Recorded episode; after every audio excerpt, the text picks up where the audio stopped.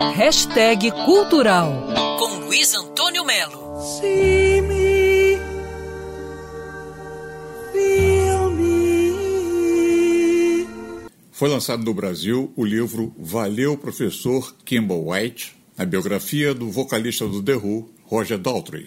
O nome é curioso, porque esse professor Kimball White é um cidadão que lá na infância, adolescência do Daltrey falou assim: Você não vai ser nada na vida.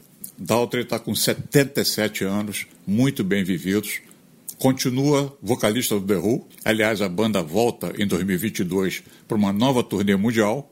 E ele teve uma infância complicada, porque essa geração é a geração imediata ao pós-Segunda Guerra Mundial, né? Era um cara muito brigão, lutava boxe.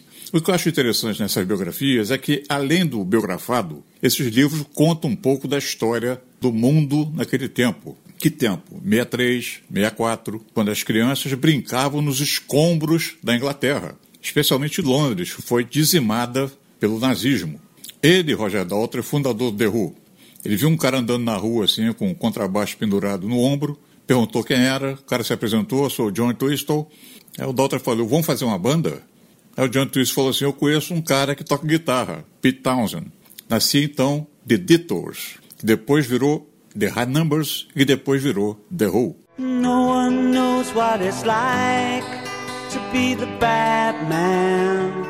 O livro trata da morte do baterista Keith Moon e também do baixista John Twistle, os fatos mais bizarros no festival de Woodstock, a carreira solo de Roger Daltrey, as suas aventuras no cinema, enfim, valeu o professor Kimball White. É um livro bom de ler sobre um cara que é muito importante na história do rock, Roger Daltrey.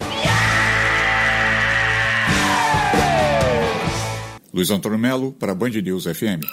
Quer ouvir essa coluna novamente? É só procurar nas plataformas de streaming de áudio. Conheça mais dos podcasts da Band News FM Rio.